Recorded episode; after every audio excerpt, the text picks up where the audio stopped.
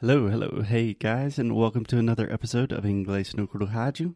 As always, I am here with. Alexia, hello everyone. Welcome, welcome, welcome. How are you doing today, Alexia? I'm fine. What about you? I'm doing well. I am doing well, and I am excited because we are continuing with our series of me trying to explain some weird things that we do in America. Yes, yes, and thank you BuzzFeed for these questions. We had to give them the mérito of this article. I would say the credit. yes. Yeah, you can say merit. We have that word in English, but it's a little bit formal. I would say credit. Okay. But yeah. Crédito. Yeah, the same in Portuguese. So if you haven't listened to the last few episodes, you can start there. But essentially, we are just taking a lot of questions from a BuzzFeed article where people are asking questions about America, American culture, and we're just talking about them. And it's fun. It's funny. Yes, So- it is. What questions do you have for me today? Okay, so let's start. Are you ready? I have no idea. Probably not. How would I say like you are on the hot seat? Yeah, in the hot seat. Eh, Why? Why in the hot seat? I hate prepositions. We can talk about that in another episode. Yeah, In yeah. the Let's hot save that for seat. later. Yes. okay, so let's do it.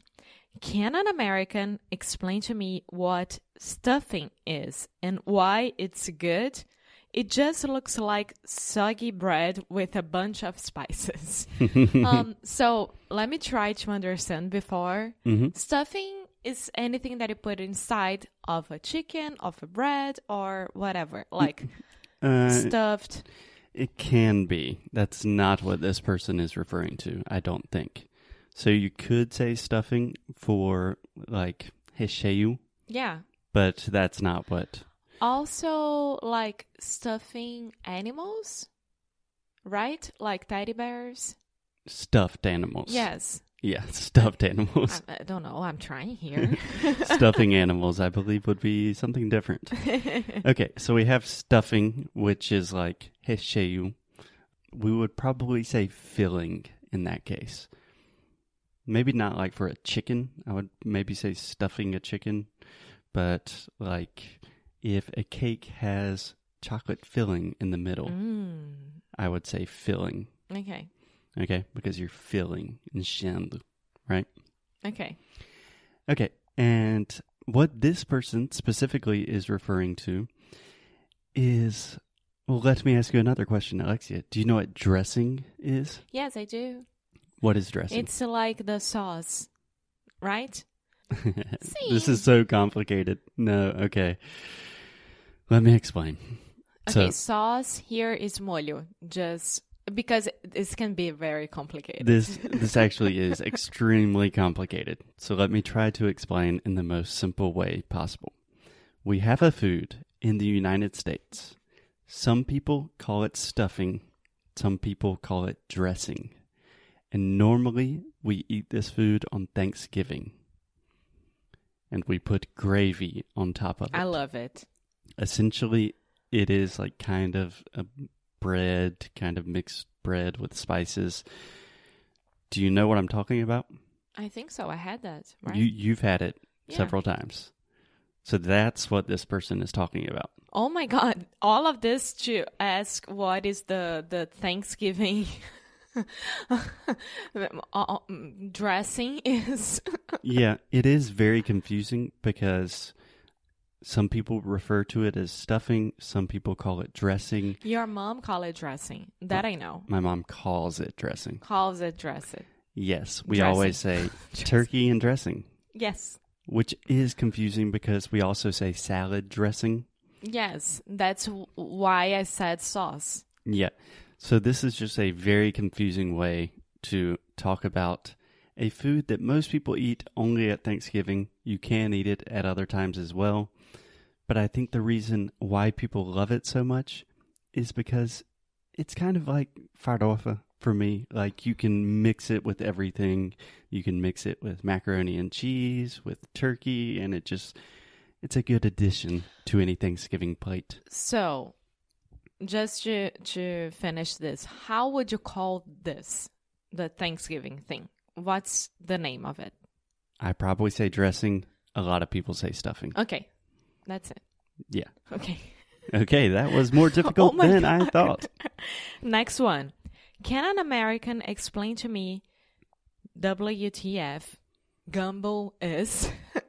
Okay. so I would say the bad word here. I'm sorry, guys, just to understand the the, the sentence because the way that I said, Mm-hmm. I don't think that people will. So, can an American explain to me what the fuck gumbo gumbo is? Yes, WTF means what the fuck. And if you want to learn more about acronyms, we recorded an entire episode about that. I believe it is episode number 41, if I'm not mistaken. Maybe. I have no idea. Okay, what is gumbo? Do you know what gumbo is, Alexia? No. Okay. Gumbo here is G U M B O. Mm hmm. Okay. gumbo. Okay, so gumbo is again, there are a lot of different varieties of this, but gumbo is most famous from Louisiana and more specifically probably New Orleans. And it is a stew. Do you know what a stew is? Yes. It's like a soup, but with a lot of stuff in it. So normally, when I think of gumbo, I am thinking kind of a spicy soup that will have seafood, rice, chicken. It's another thing that I had. No. Okay. So one time, Alexia went to the United States the first time, and she got very Second. sick eating something similar, but definitely not gumbo. Okay. So gumbo is very similar to me, like what we have here, arroz com mariscos. Yeah, maybe babá de camarão, more or less.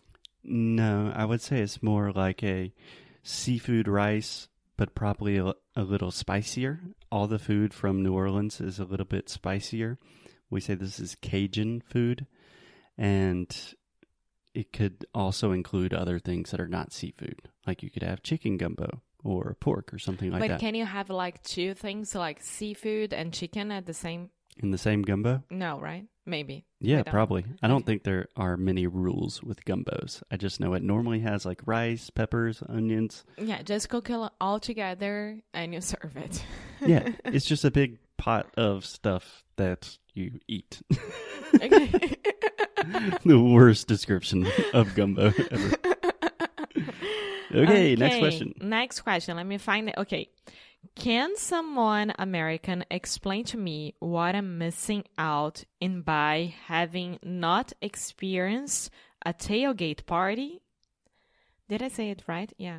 Can you repeat the question? Okay. Can an American explain to me what am I missing out in by having not experienced a tailgate party? I don't know if this is an correct English. I just read it. Yeah, no, that is a very confusing way to ask that question. I would say, can someone American explain to me what I'm missing about not have experienced a tailgate party? Okay, first, you will never say someone American. You would Okay, say can can I'm- some American, American. or can an American. the easiest way to ask this question is what is a tailgate party? and Please, Americans, help me. That's Yeah. it. are they fun? Why am, am I missing anything? yeah. So, do you know what tailgating is? no, Really? maybe I know, but I don't know that there is a name for that party. What's a tailgate party?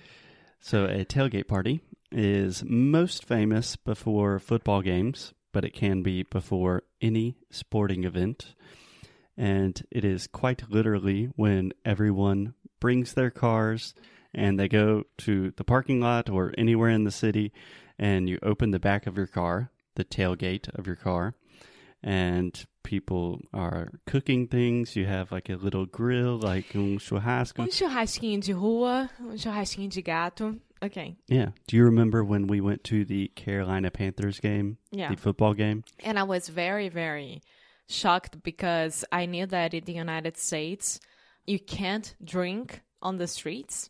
Yeah, you can't drink in the streets. In the streets, it's forbidden by law. And everyone was drinking in the streets and eating in the streets. And I was like, what's happening? And then I learned that when you have a football Football. football game match, um, there you go. You can do whatever. Yeah. Essentially, you are not allowed to drink in the streets in almost everywhere in the U.S. except in New Orleans. It is legal. Maybe And- California, somewhere. I don't know. I don't know if maybe in a couple other cities. But for some reason, when there are big sporting events, just all hell breaks loose and no one obeys the law. Okay. Okay. I think, that's we're good. Done. Yeah. I'm tired from trying to explain all of the weird things that my compatriots do. Anyways, we will see you guys tomorrow. Bye.